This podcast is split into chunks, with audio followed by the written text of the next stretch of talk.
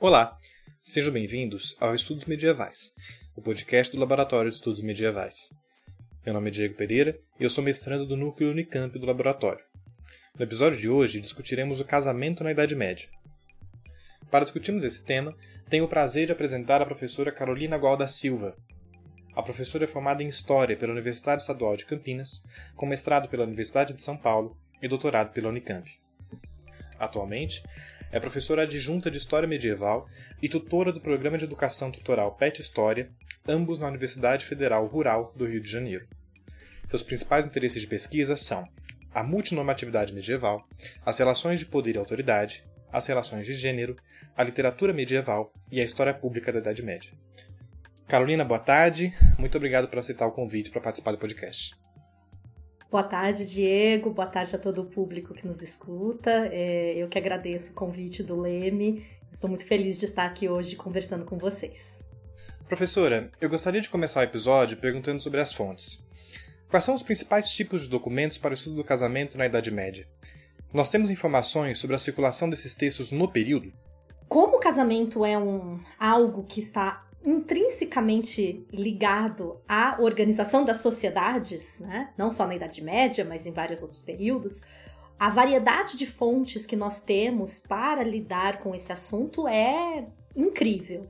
A gente pode passar desde fontes imagéticas que ilustram, né, que mostram uh, cerimônias de união entre, entre pessoas, que são uni uniões matrimoniais. A gente pode estudar, inclusive, fontes arqueológicas que podem nos dar indícios de uh, objetos utilizados em cerimônias, das relações por exemplo, quando nós temos túmulos conjuntos entre um homem e uma mulher com frequência, imagina-se que era um casal. Uh, e aí nós temos as fontes textuais, que costumam ser as nossas fontes que acabam sendo as mais utilizadas. Dentre essas fontes textuais, a gente também pode encontrar um pouco de tudo, óbvio que com variações dentro do que é esse longo período que nós convencionamos chamar de Idade Média. Porque, afinal de contas, se a gente for adotar a, a cronologia típica de século V a século XV, nós temos uma variedade de estruturas sociais, religiosas, políticas, jurídicas, culturais que impactam para além também da própria diversidade geográfica. Dentro, né, mas apesar de tudo isso, o que eu destacaria que são, pensando espe especificamente o casamento cristão. A gente poderia estar fazendo uma análise do casamento judaico, do casamento islâmico, ou do casamento uh, ligado a outras formas religiosas, né? Afinal de contas, o casamento não é uma exclusividade cristã. Mas pensando especificamente no casamento cristão dentro desse grande período, nós temos uh, textos de, por exemplo, dos chamados pais da igreja, então Santo Agostinho é um dos grandes pensadores para quase todos os assuntos religiosos e tem uh, muita uh, análise e discussão sobre o casamento. Ele tem inclusive uma obra que se chama Sobre os Bens do Casamento, De Bono Coniugale. Tá? Uh, assim como São Jerônimo, vários dos pais da igreja. Então a gente tem essas leituras iniciais uh, de um pensamento teológico sendo formado. E ao longo de toda a Idade Média, a gente tem reflexões de cunho teológico que passam por nomes que vão de Inquimais de Rams, a Isidoro de Sevilha, a São Tomás de Aquino, entre vários outros. Esses são textos que têm um caráter mais teológico doutrinal.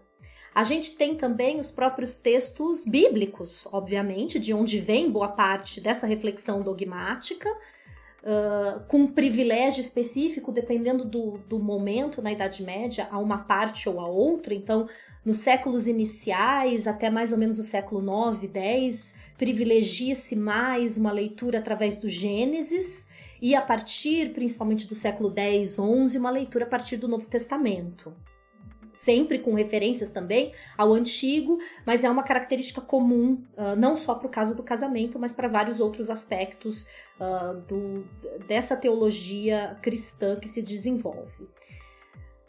Tirando esses textos né, de cunho mais teológico, dogmático ou sagrado, como é o próprio texto bíblico, a gente vai encontrar o que a gente chamaria de atos da prática. O que seriam esses atos da prática? Atos da prática vão ser, por exemplo, legislações não uh, cristãs, inclusive laicas, né, às vezes instituídas por uh, leis de, de cunho civil, que vêm do, dos chamados povos, entre aspas, germânicos, né, que a gente chama genericamente, ou advindas de decisões de próprios imperadores, por exemplo, uh, cartulários carolíngios. A gente tem também processos jurídicos, esses vão se acentuar principalmente a partir do século 13 e 14. Então, a gente tem casos de cortes eclesiásticas que tratam de disputas ou de questões envolvendo o, o matrimônio. Uh, documentos como cartulários que trazem doações de, uh, de, terras ou testamentos, discussões que também acabam uh, nos informando sobre como as relações familiares são estabelecidas, então também trazem informações sobre o casamento. Então, isso tudo entraria dentro desse grande conjunto de atos da prática. E a gente tem também crônicas, por exemplo, que vão narrar situações de casamento, principalmente das nobrezas, mas não só exclusivamente. E a gente tem a própria, às vezes a geografia, então obras agiográficas acabam tratando uh, de casos específicos que envolvem relacionamentos matrimoniais por algum outro motivo.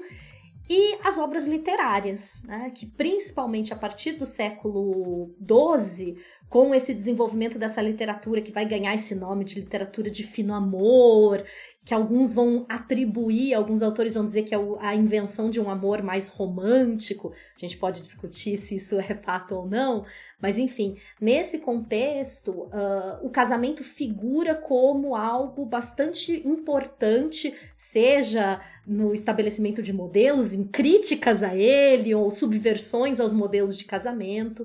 Enfim, é, é uma gama documental quase inesgotável. Talvez poucos temas uh, para a Idade Média a gente consiga acessar tantas documentações diferentes.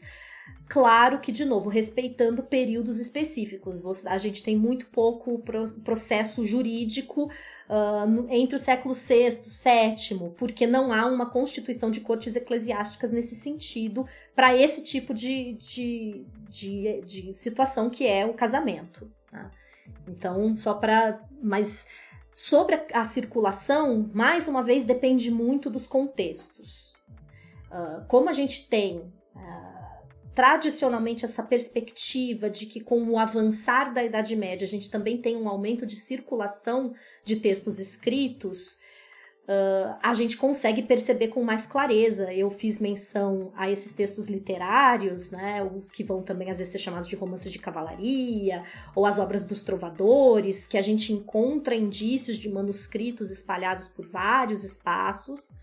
Mas talvez uh, onde a gente mais consegue estabelecer de fato a circulação das ideias e das doutrinas e das discussões sobre o casamento é através da maneira como os textos vão se autorreferenciando. Né? Então, eu mencionei aqui os pais patrísticos, eu falei de Isidório de Sevilha, são autores que são constantemente retomados nas tradições escritas medievais e que vão sempre sendo referidos como autoridades. E isso vai passando por várias coleções. No contexto das obras jurídicas, né, que eu não mencionei com tanto detalhe, mas que fazem parte dessa discussão doutrinária de certa forma, então os canonistas, que vão ser os grandes autores juristas que vão começar a escrever de forma cada vez mais sistemática sobre o casamento a partir do século final do século XI, início do século XII, vão utilizar as obras anteriores, os cânones de concílio, as obras dos pais patrísticos, as decisões papais como fonte de autoridade e vão construir novas autoridades a partir disso. Então, quando a gente começa a mapear essa documentação que se espalha por toda a Europa cristã. Então a gente tem evidência, por exemplo, dessas coleções canônicas presentes até no que a gente chama de leste europeu, na Polônia, uh, na, na Europa escandina chamada escandinava por nós hoje. o que indica que essa circulação ela é bastante significativa e influente e vai sendo adaptada aos contextos específicos. Quando a gente trata de atos de prática, principalmente registros de cortes, aí eles tendem a ter uma limitação mais à localidade onde aquilo, uh, aquele evento de fato aconteceu, aquele processo jurídico de fato aconteceu. Né? Mas a gente consegue ter uma, uma perspectiva de que, principalmente a partir do século XI e XII, que é uma virada importante para a atuação da igreja sobre o casamento, a gente pode falar com mais detalhe mais para frente. Uh, a partir do século XI e XII, a gente tem ali, no curso de mais ou menos uns dois, três séculos, uma difusão muito grande de um modelo e um ideal de casamento que parte dessa igreja e que passa pela circulação das fontes e dessas formas literárias também que vão se desenvolvendo. É muito discutido como, nas últimas décadas, os trabalhos no campo das ciências sociais influenciaram os estudos históricos.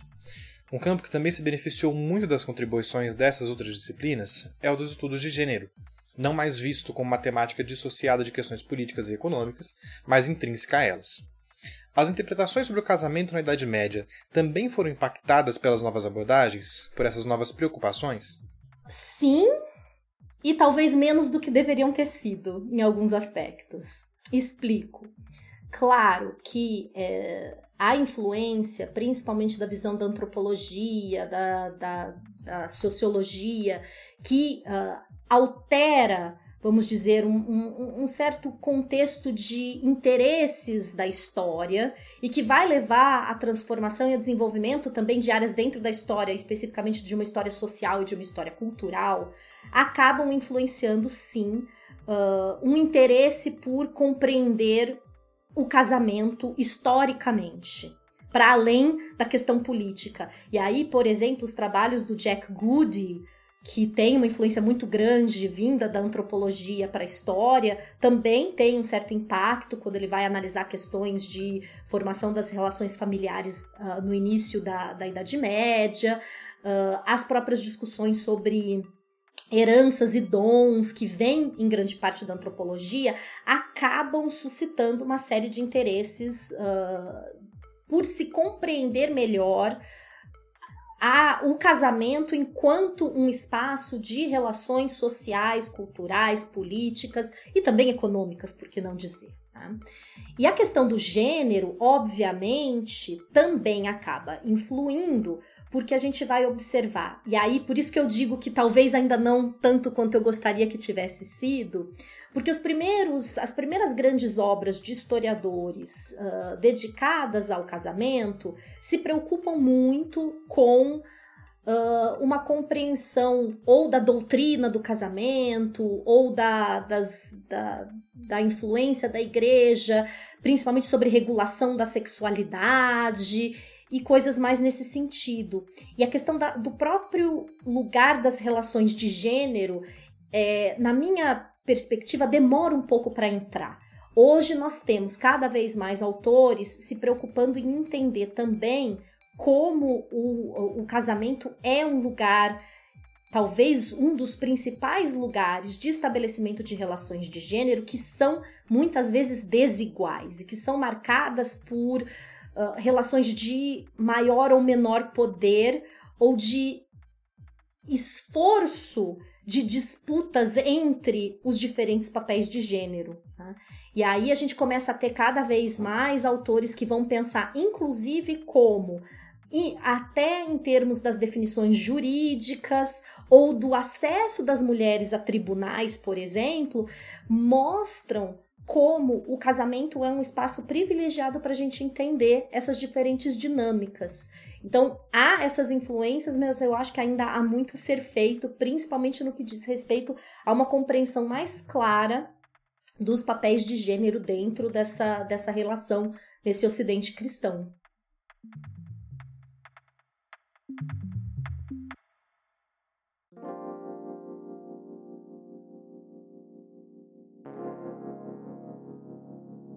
Muitos dos ideais ligados ao casamento que sobrevivem ainda hoje têm uma base cristã muito forte. a monogamia, a valorização do até que a morte nos separe e até a valorização da virgindade e do casal conjugal como centro familiar. No entanto, casar é uma prática, como você mesmo disse agora há pouco, que antecede o cristianismo. Como que esses ideais e como que os objetivos do matrimônio estão relacionados à história mais abrangente da igreja na Idade Média? De fato, sim, não só é, eu vou ser, é, não só o casamento antecede ou uh, transcende o cristianismo, né? Porque uh, senão fica parecendo que só até o cristianismo existe depois. A gente continua tendo diferentes práticas matrimoniais em diferentes culturas, religiões, mas mesmo dentro do cristianismo, dentro das da, dos entre as populações cristianizadas Uh, esses ideais, esse, esse modelo do casamento nem sempre funcionou dessa maneira, ou pelo menos não teve total, vamos dizer, é, consonância com esses ideais colocados. E é aí que entra exatamente a questão de associar a uma perspectiva do lugar da igreja na Idade Média. Porque nós temos uh, um, desde muito cedo, desde os primeiros séculos de, de, de advento do cristianismo, sempre houve, em todos os textos, uma tendência a uma moralização sexual, uma repressão da sexualidade e uma valorização de laços matrimoniais dentro de um discurso religioso. Quando a gente olha, inclusive, para essas sociedades que a gente vai chamar, grosso modo, de romanas, né? A, a, as leis, o, o, direito civil romano também prevê uh, entre outras coisas, uma forma de monogamia, embora não elimine completamente a possibilidade da concubinagem. Mas a poligamia, por exemplo, não era uma prática dentre as mais utilizadas por boa parte dos, das populações que compõem esse império, esse chamado período romano.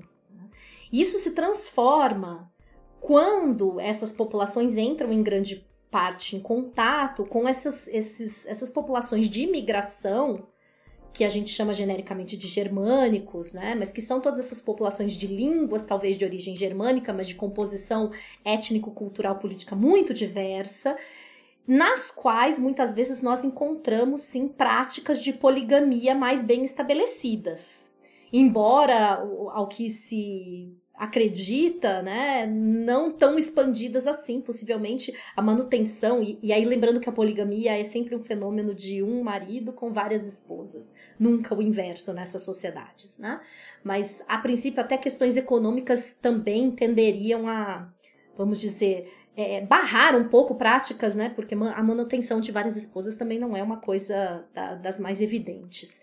Mas de toda forma, é, quando a gente tem, então, os primeiros séculos de cristianização, a gente tem que lembrar também de uma igreja também muito mais pluralizada, muito mais dividida e que compartilha muito mais poderes uh, com os poderes locais seculares, sejam eles quais forem. Né?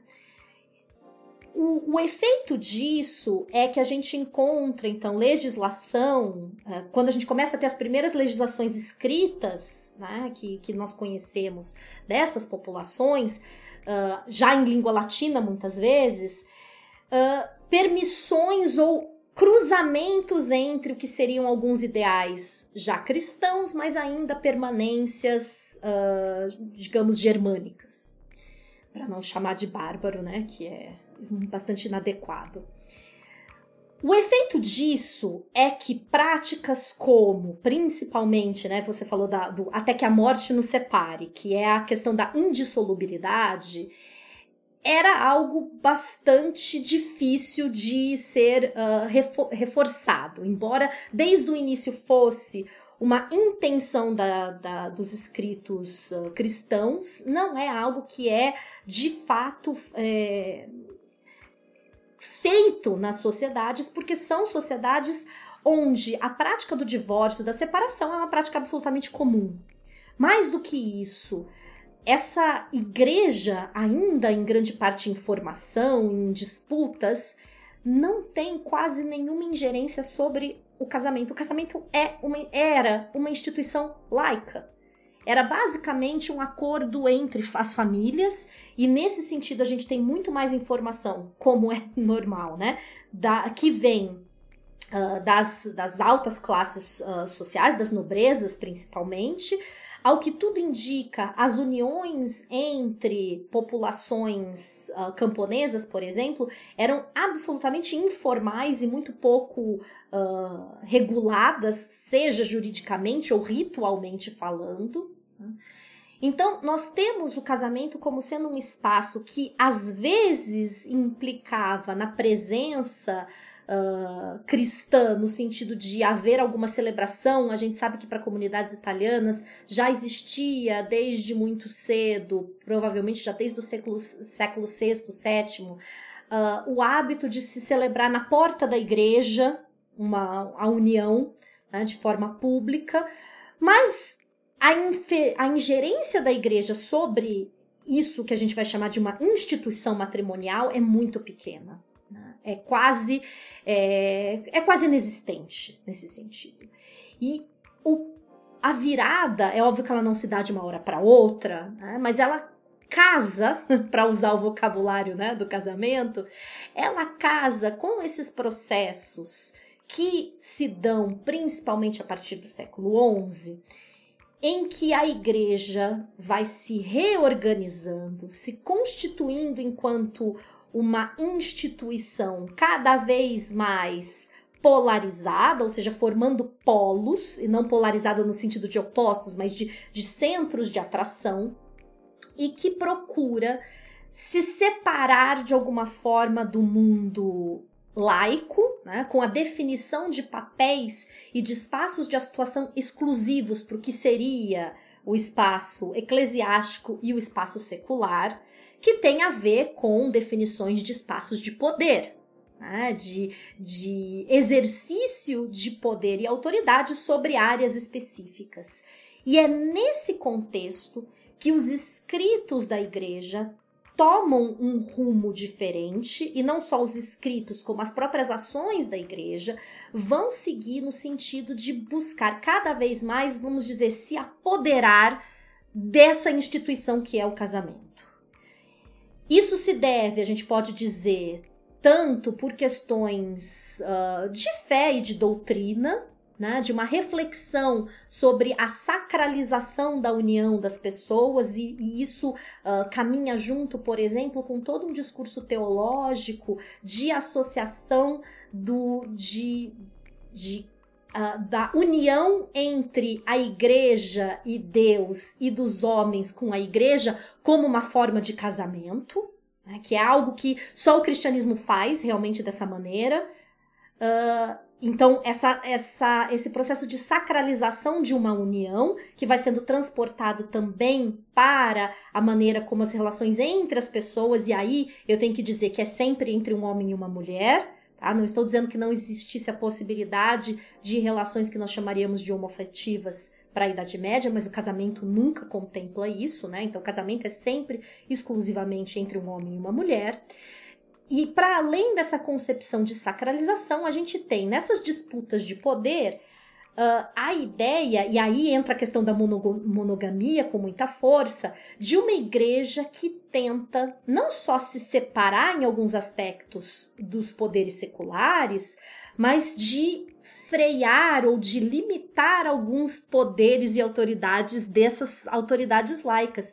E o casamento passa a ser um caminho também porque a partir das práticas de uniões familiares, que muitas vezes são endogâmicas, embora o, as relações endogâmicas muito próximas, que a gente chamaria de fato de incesto, eram condenadas inclusive fora do cristianismo, né? na maioria das vezes. Mas, de qualquer forma, essa prática de criação de grandes redes de família via casamentos internos leva também a uma série de uh, ampliações de poder sobre terras, sobre pessoas, deem nas mãos e concentração em alguns grupos familiares. Então, a ação da igreja contrária a esse tipo de união também tem a ver com ela buscar limitar certos poderes ou a expansão ou a, a abrangência dos poderes de, de, de autoridades seculares também. Então, nesse contexto, a gente começa a ver, a partir do século, principalmente do século XII, e aí junto com a ascensão de toda uma documentação, principalmente de cunho jurídico, com o desenvolvimento do chamado direito canônico da igreja, cada vez mais uma definição eclesiástica sobre o que é o casamento, quem pode casar, como pode casar, uh, o que implica esse casamento, quais são as restrições. E o que a gente percebe é que existem resistências, existem o tempo todo, mas que aparentemente, pelo que a gente vê até, e eu posso falar mais para frente, nos casos até de tribunais, depois de mais ou menos uns dois séculos dessa, de, desse, desse processo muito forte, a maioria desses ideais vai ser, de certa forma, aceito, incorporado e adaptado em algumas medidas para a sociedade cristã uh, ocidental como um todo. E, a, entre aspas, a prova disso é exatamente que até hoje, mesmo quando a gente não pensa o casamento cristão necessariamente, elementos como a questão da monogamia e da indissolubilidade, principalmente, ainda povoam o nosso imaginário simbólico sobre o que seria um casamento ideal. A gente permite o divórcio, claro que a gente permite, mas aparentemente, quase sempre o que está por trás, dentro da decisão de, uh, de um casal, seja uh, homoafetivo ou não, se unir, é uma expectativa de insolubilidade, ainda que ela não necessariamente se concretize, né? Então, uh, é aí que a gente vê que realmente esse, esse modelo do casamento, ele perdurou por muito tempo, ele passa por algumas alterações, uh, principalmente ali a partir do século XVI, com algumas questões doutrinais mais específicas, mas esse modelo que enfatiza a monogamia e a indissolubilidade, principalmente, é fundamental. E o da virgindade vem é, meio que, vamos dizer, como um apêndice fundamental para a questão da sexualidade, que é o espaço que a igreja vai procurar controlar, né? Vamos por assim dizer, ao admitir-se que não é possível que uma sociedade inteira viva de forma ascética e abra mão da, da, da, das relações sexuais, o casamento se transforma no único espaço em que as relações sexuais são aceitas e toleradas pela igreja. Então, a questão da, da virgindade se, se, se une muito a essa uh, perspectiva do rechaço da sexualidade, que deveria ser total, mas não é possível ser, e o casamento como espaço de realização dessa sexualidade. Tá? Então, são esses uh, elementos que dizem respeito, então, a esse processo da igreja de reorganização dos seus poderes e inclusive por conta disso ela vai entrar em conflitos muitas vezes com a nobreza, por exemplo. Então a gente tem casos famosos como é do Felipe I da França, que vai ser ameaçado de excomunhão porque quer repudiar a esposa. Então a gente tem uh, disputas, principalmente nesse nível muito alto, da igreja impondo tentando impor, e, por exemplo, reis, condes e até condessas, tem uma questão com a Matilda da Toscana também, que tentam ou uh, não abarcar totalmente essa ideia da indissolubilidade ou da própria questão dos casamentos. Uh, é, de afinidade, de com laços de consanguinidade. Então, os, os, conflitos existem. Essa igreja nunca impõe totalmente, a gente sabe disso. Mas há sim uma virada, né, que vai sendo abra abraçada, por assim dizer, porque inclusive alguns grupos sociais, eu diria, se beneficiam desse modelo de casamento.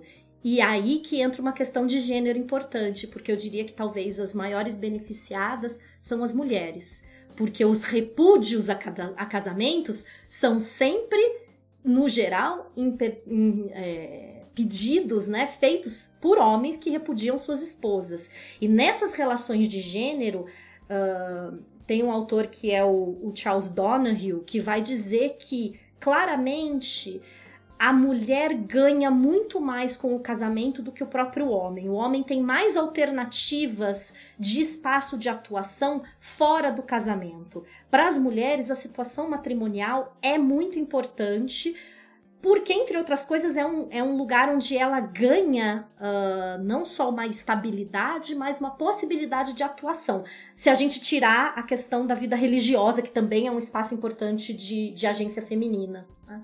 Então, a, a proteção que acaba vindo às mulheres via uh, essa nova legislação da igreja que impede esses repúdios por qualquer uh, ou procura impedir, né?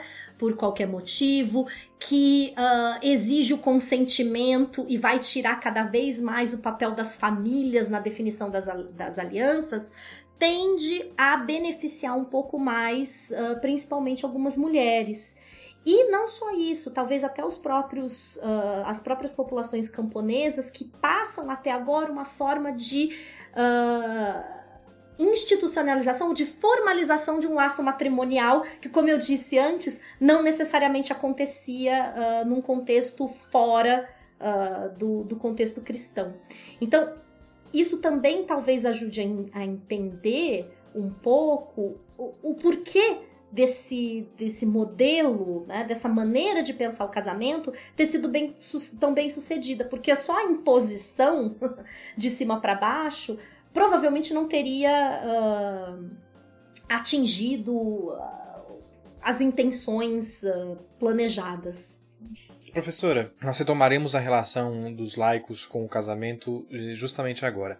Recuando um pouquinho no tempo, na Alta Idade Média, nós conhecemos casos de divórcios e de segundo ou terceiro casamento, como por exemplo os chamados casamentos em série dos reis merovingios, a existência de fórmulas para a separação do casal em caso de incompatibilidade e diversos outros casos onde a virgindade não aparenta ser uma preocupação para o prosseguimento das bodas. Contudo, isso não significa que os clérigos do período, ou mesmo antes, não estivessem já preocupados com essas questões, como a senhora já mencionou. No momento de fortalecimento institucional da Igreja, é possível encontrar na esfera secular práticas ou ideais divergentes daquelas apresentadas pela legislação eclesiástica? Bom, sim, com certeza. Então, esse caso, né, que você menciona dos, dos reis merovingios, por exemplo, então a gente tem.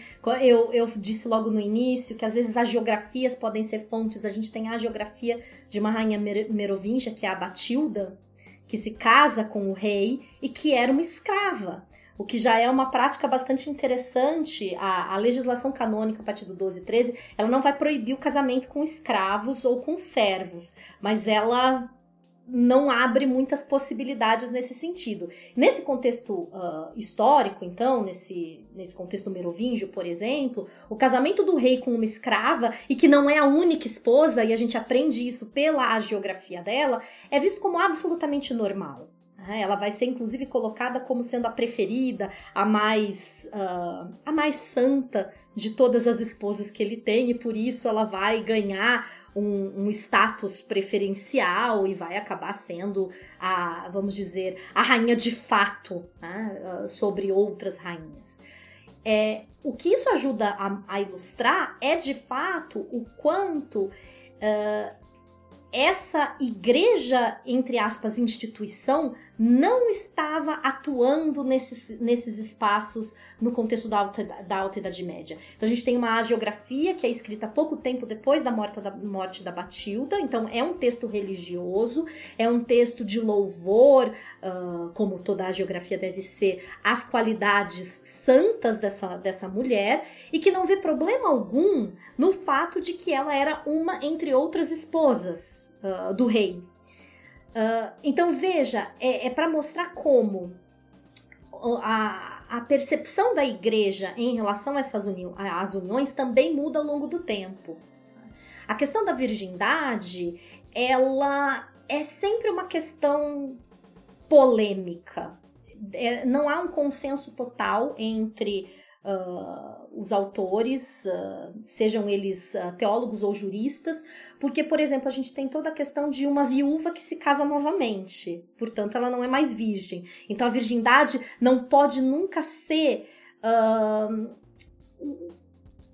o pré-requisito do casamento, porque senão você impede o casamento de viúvas, por exemplo.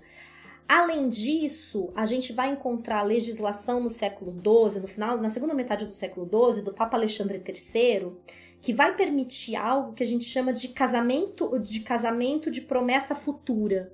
E o que é um casamento de promessa futura? É um casamento no qual, de livre consentimento, o homem e a mulher prometem se unir em casamento e aí eles mantêm uma relação sexual e só depois eles formalizam o casamento de fato. Então veja que a possibilidade, a ideia é, essa relação sexual, ela se deu já dentro de um contexto de promessa de casamento, portanto já de casamento, na doutrina do Alexandre III mas ela mas a formalização do laço se dá depois da própria consumação sexual, o que é uma contradição, porque a maioria dos autores vai dizer que o ato sexual é o que finaliza a união de fato. Então, isso para dizer que não temos uh, unanimidade nas posturas, embora sim a virgindade seja algo bastante uh, privilegiado. Né?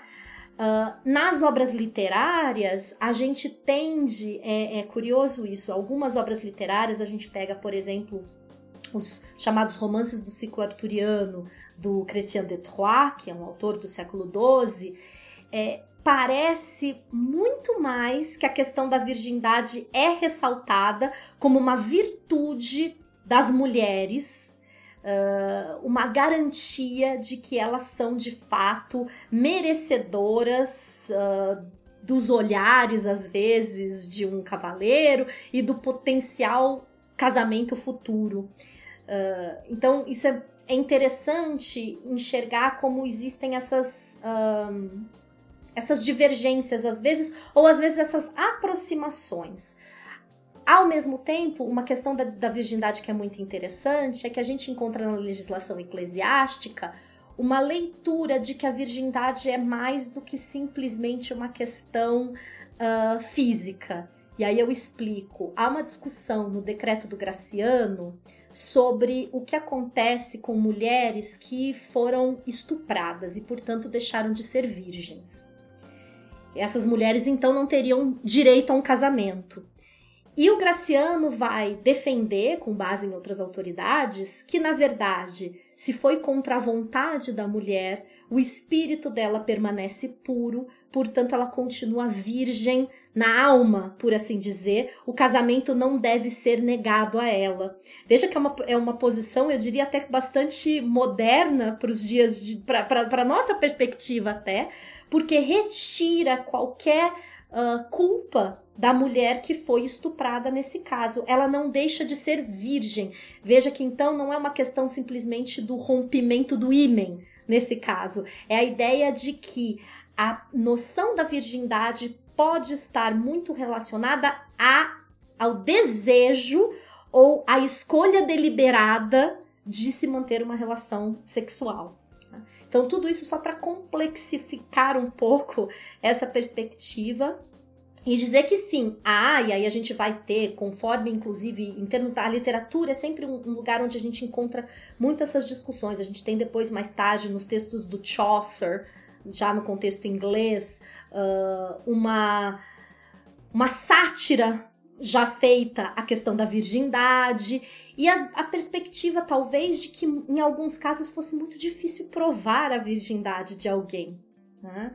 Uh, a gente tem aquela aquele imaginário, né, de que toda virgem sangraria, mas a gente sabe, medicamente falando, que isso não é uh, o que acontece com todas as mulheres, então isso podia gerar problemas dos dois lados, né, tanto de descrença na virgindade ou na possibilidade de aceitação uh, de uma possível não virgem como sendo virgem. Né? Então, uh, o que é interessante é que claramente a partir do século XII, nessa, nessa documentação jurídica, a virgindade aparece, mas ela nunca parece ser tão central quanto principalmente a indissolubilidade. Então, se existe a denúncia, por exemplo, de uma mulher, descobre-se que a mulher não era virgem quando casou, isso não é mais uh, base para repúdio de uma mulher. A, o princípio da indissolubilidade sempre supera tudo isso. E é aí que está a grande atuação mesmo jurídica e os casos de corte, por exemplo, da Inglaterra mostram o quanto uh, os casos são pouquíssimos os casos de acusação nesse sentido. A maioria dos casos são de confirmação de laços e não de repúdio por questões de virgindade, por exemplo.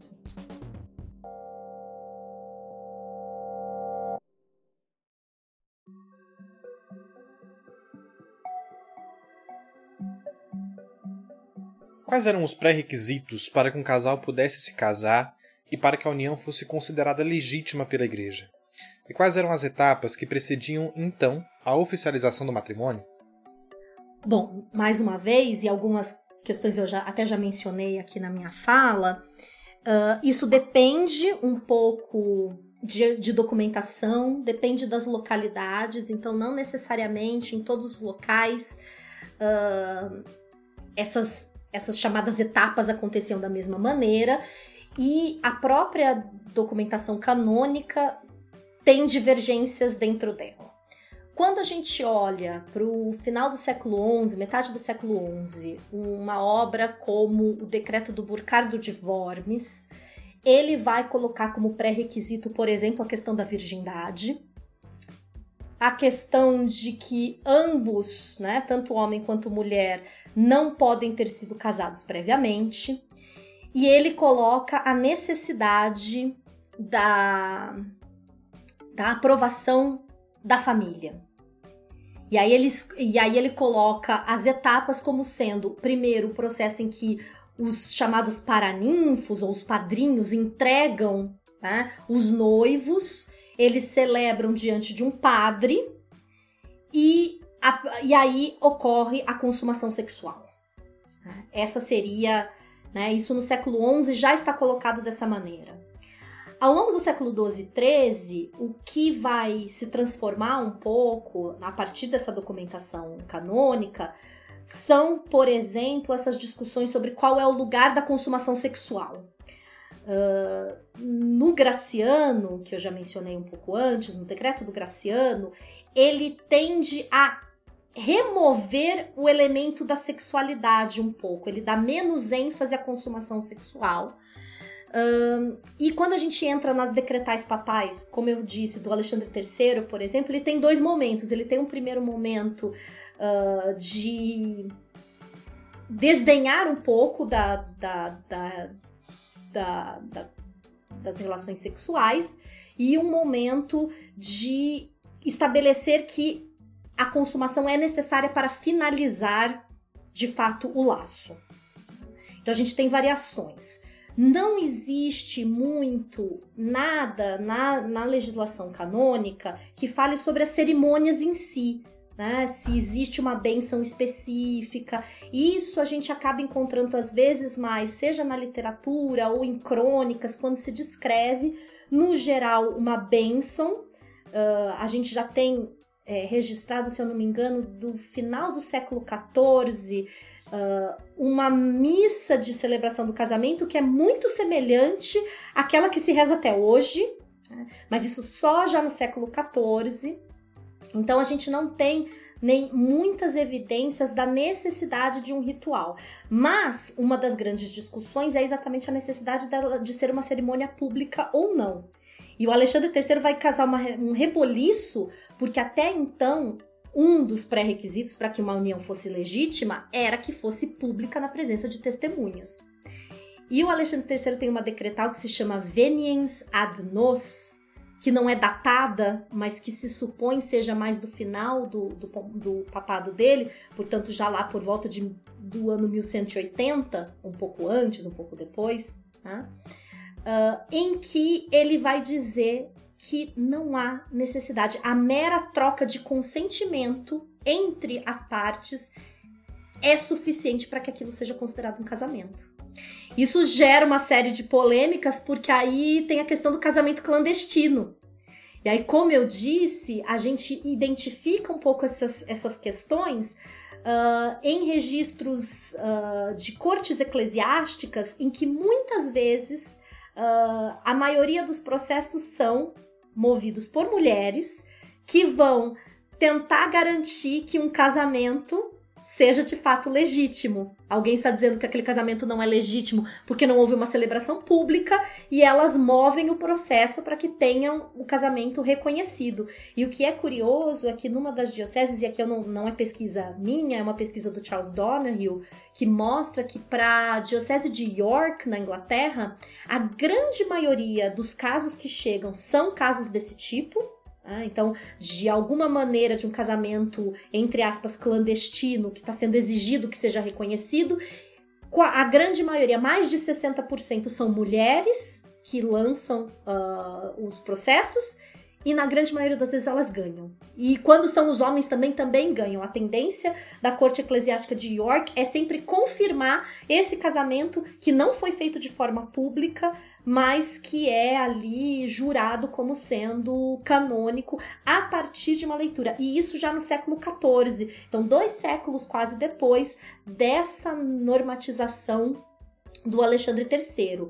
O Concílio de Trento depois vai modificar bastante isso e vai tentar acabar com essa possibilidade, porque é muito, uh, de fato, é um grande problema potencial para a igreja lidar com esses casos, mas mostra um pouco como é, a gente tem, principalmente a partir do século XII, uma concepção bem pouco uh, formal dessas diferentes etapas. Então eu preciso basicamente, eu posso ter uma promessa de casamento, não é obrigado a ter, pode se ter essa promessa, tem que ser feito de livre e espontânea vontade. É o próprio Alexandre III que vai dizer, inclusive, que um consentimento obtido através da força não é válido. Né? Ele diz a força, uma força capaz de mover um homem constante, que ele busca lá da legislação romana, inclusive. Então, é contra qualquer forma de uh, coerção ao casamento. Não, de novo, não significa que isso não acontecesse, né? Porque também como é que a gente vai julgar que de fato aquele homem e aquela mulher estão dizendo aquilo porque eles querem. Mas enfim, esse é um princípio que tem que ser de livre e espontânea vontade. Estabelece-se uma idade mínima que com Alexandre III é especificamente 12 anos de idade, mas outros autores antes dele já falavam de puberdade. E aí, 12 anos a gente sabe que equivale mais ou menos, uh, de fato, à puberdade, porque, inclusive, o casamento tem a finalidade da procriação. Portanto, um casamento antes da puberdade não faz o menor sentido, porque ele não vai poder ser consumado, não vai ter procriação. Né? Então, pode haver essa troca a partir dos sete anos já podem prometer casamento, mas ele só vai acontecer no futuro, depois dos 12 anos. Troca livre de consentimento. A virgindade, como eu disse, não é necessariamente um pré-requisito, porque você pode ter o casamento de viúvos e viúvas. Uh, e aí, uma celebração, uma troca de consentimento, que para alguns precisa acontecer na presença de um padre ou de algum clérigo, mas que a própria legislação às vezes é, isenta. E aí, por fim, a questão da consumação sexual. Então, a ideia de um grande casamento com uma grande festa talvez sim acontecesse, principalmente entre as grandes nobrezas, mas ela não é um requisito colocado por esse casamento uh, pensado pela igreja, principalmente a partir do século XI e XII. Excelente.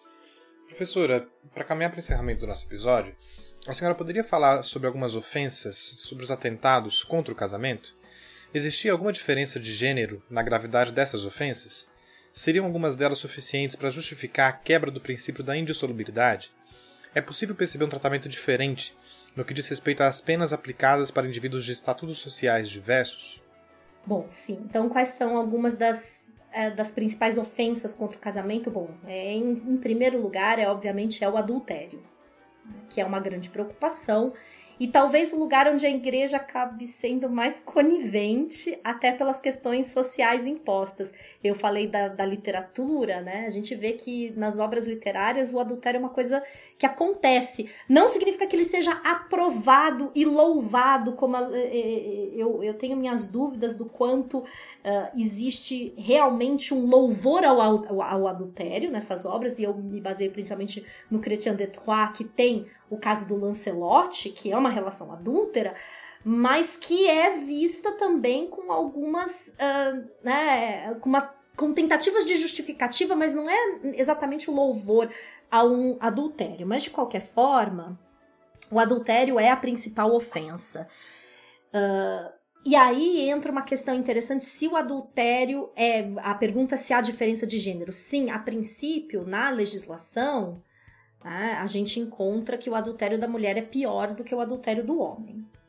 Na prática, talvez isso acontecesse em alguns casos, mas ao mesmo tempo as mulheres tinham a mesma, o mesmo direito, vamos dizer assim, de denunciar um marido por adultério. Mas o que, que acontece? Por exemplo, no decreto do Graciano, ele prevê que uma mulher, para conseguir uh, comprovar o adultério do marido, ela precisa de oito testemunhas, enquanto o homem só precisa de quatro.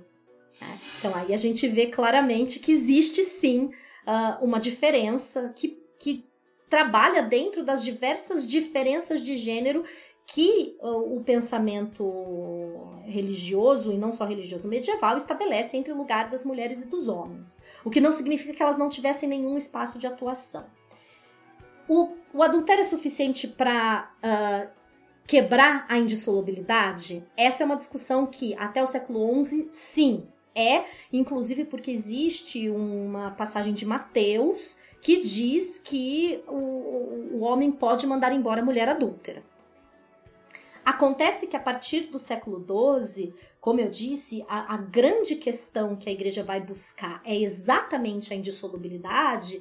A gente começa a ter cada vez mais acomodações a ponto de chegarmos basicamente à ideia de que o ideal é sempre se trabalhar para a manutenção do laço. Então, mesmo o adúltero, deve, o marido adúltero deveria perdoar a esposa e se manter casado. Caso isso não seja possível, eles podem se separar, mas percebam, eles vivem separados, mas o laço não se dissolve nunca. Nenhum dos dois pode se casar novamente. Porque se, e aí eles a, a, colocação é sempre colocada principalmente em relação ao homem. Se um homem se separa de uma mulher adúltera e se casa novamente, ele se torna adúltero também, porque aquele laço não se dissolve. Vamos lá. A ideia é exatamente é até que a morte separe. A morte é a única coisa que de fato dissolve um laço. A não ser, e aí entram algumas outras questões. Por exemplo, a questão um, que é uma outra ofensa, que é a questão da consanguinidade. Uh, vai se desenvolver na Idade Média a teoria dos sete graus de indissolubilidade. Você não poderia ter uma união com ninguém dentro de sete graus. Isso é praticamente impossível. Né? Uh, tem até filme depois que brinca com a ideia dos sete graus de separação. Né? Então é óbvio que não é uh, feito dessa maneira. No geral, eles exigem que se cumpra até o quarto grau. Mas, quando se comprova de fato uma aliança de consanguinidade, a justificativa que alguns juristas vão dar para o efetivo divórcio é porque aquela união nunca foi de fato legítima. Então nunca houve casamento para que, uh, portanto, não é um divórcio. Então veja que é toda uma questão até retórica e jurídica para tentar evitar qualquer maneira de, uh, de possibilidade de divórcio. De novo, eles acontecem.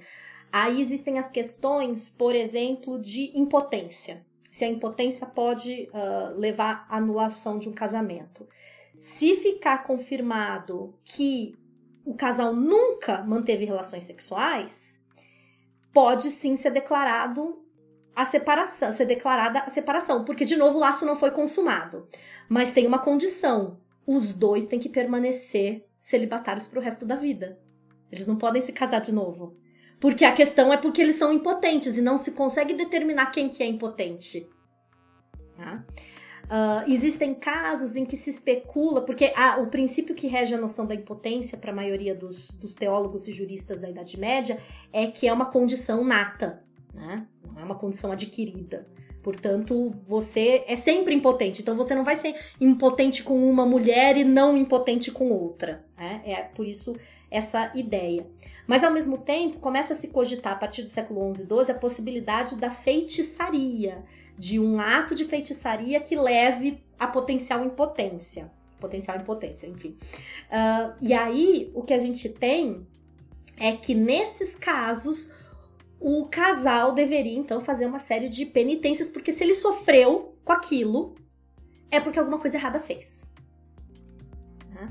Então, é, e de novo aí é um esforço. Então tem que se fazer penitência, tem que fazer jejum, tem que se confessar para deixar de ser impotente. Aquela é uma impotência temporária, então ela também não justifica a separação.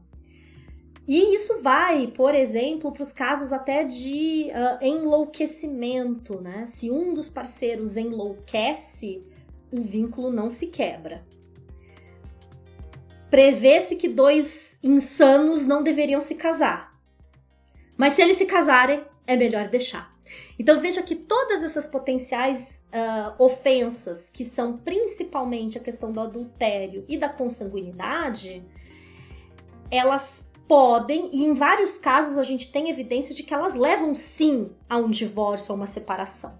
Mas, a princípio, toda a legislação da igreja caminha no sentido de propor que haja alternativa. Entra para a vida religiosa, vivam separados celibatários, enfim, é, é sempre o louvor da indissolubilidade.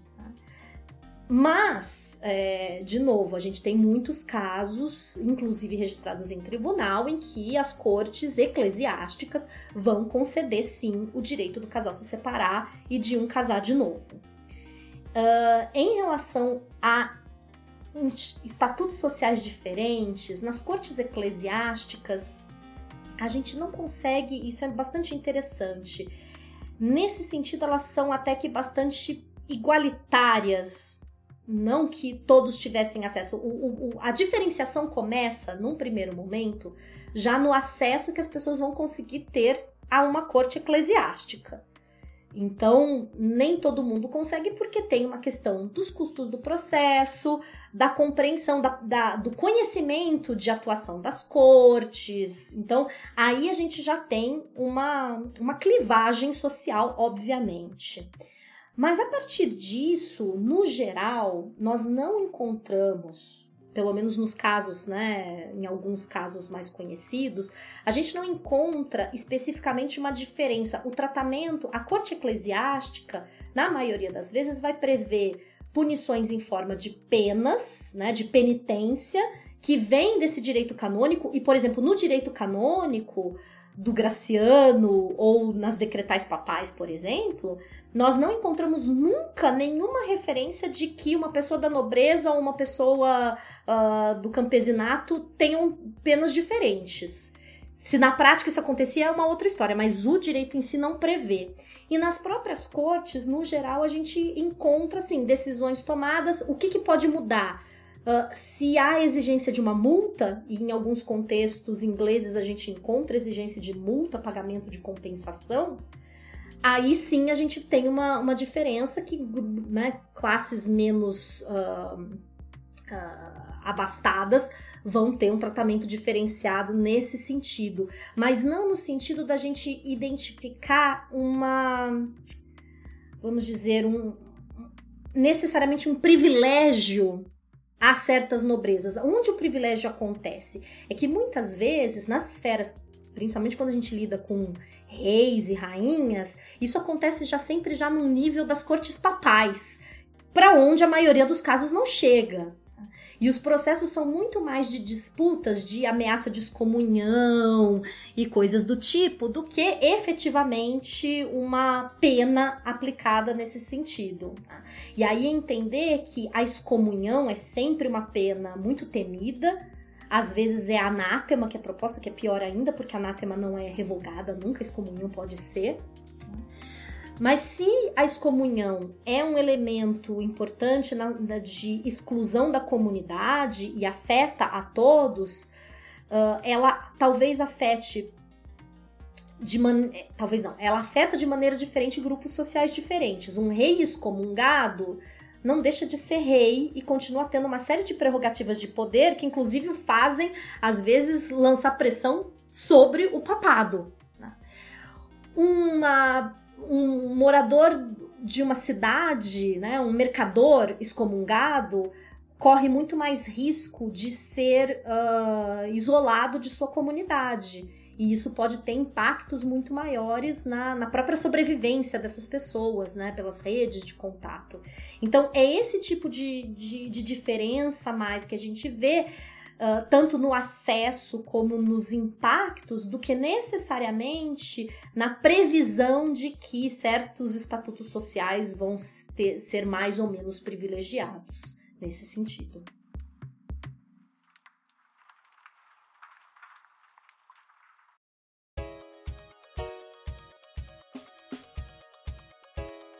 Carolina, para quem ouviu o episódio até aqui e se interessou pelo tema, quais indicações de leitura você poderia deixar? Bom, sobre a literatura e bibliografia que a gente tem para estudar o casamento, para ler, para aprender mais, a gente tem, por exemplo, aqui no Brasil, o professor Marcelo Pereira Lima, da Universidade Federal da Bahia, tem alguns artigos que tratam uh, de questões jurídicas. Tem um livro bastante recente da professora Cláudia Brochado, da UNB, que se chama Conflitos Matrimoniais na Idade Média, Barcelona, século XV. Uh, existe tradução de um livro do Christopher Brooke, que o livro em inglês se chama The Medieval Idea of Marriage. Em português acho que se chama A Ideia Medieval do, do Casamento, que é um dos, uma das primeiras obras uh, de fato a, a, a, destrinchar o casamento medieval. É uma obra do final dos anos 60, início dos anos 70, mas que ainda carrega bastante atualidade. Tem a obra do James Brundage, essa acho que só encontrada em inglês, que se chama Sex Law in Christian Society in Medieval Europe, então sexo, lei e a sociedade cristã né, na Europa medieval, que aí faz um levantamento muito detalhado das questões jurídicas, principalmente em relação ao casamento. Um, e, bom, eu tenho o meu livro que se chama Até que a Morte Separe, o casamento cristão na Idade Média, que eu faço uma análise comparativa do, uh, de fontes jurídicas e literárias para pensar esses modelos de casamento.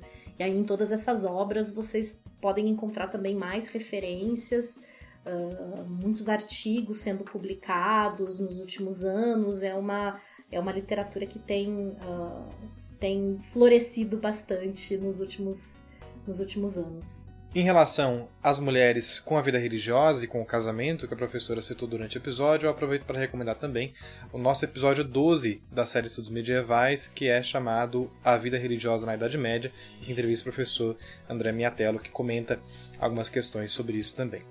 Professor, algum recado final? Não, eu queria agradecer mais uma vez o convite, dizer que é sempre uma alegria poder falar de um tema. Eu acho que o tema do casamento ele é sempre importante porque Uh, todas, as, todas as formas sociais de vida possuem formas de casamento, sejam elas uh, sacralizadas, religiosas ou civis, sejam elas uh, heteronormativas ou homonormativas ou múltiplas, é, e que faz parte da gente compreender como as relações sociais, políticas, econômicas das sociedades se organizam pensar também sobre o casamento, que não é um tema uh, menor, pelo contrário, muitas vezes está no centro uh, dessas relações e acho que pelo contexto da Europa medieval, desse desenvolvimento de formas cristãs de pensar a organização social, é, é fundamental a gente entender e eu espero que todos se interessem pelo tema e procurem ler e produzir mais e conhecer as fontes, porque ainda há muita pesquisa que pode ser feita e que pode contribuir para a nossa compreensão cada vez mais complexa das sociedades medievais. Perfeito. Eu aproveito para lembrar os ouvintes de que todas as referências dos livros citados pela professora vão estar na descrição do episódio, com a referência completa, então não precisam ficar preocupados em, em anotar. Professora, mais uma vez, muito obrigado por aceitar participar do podcast.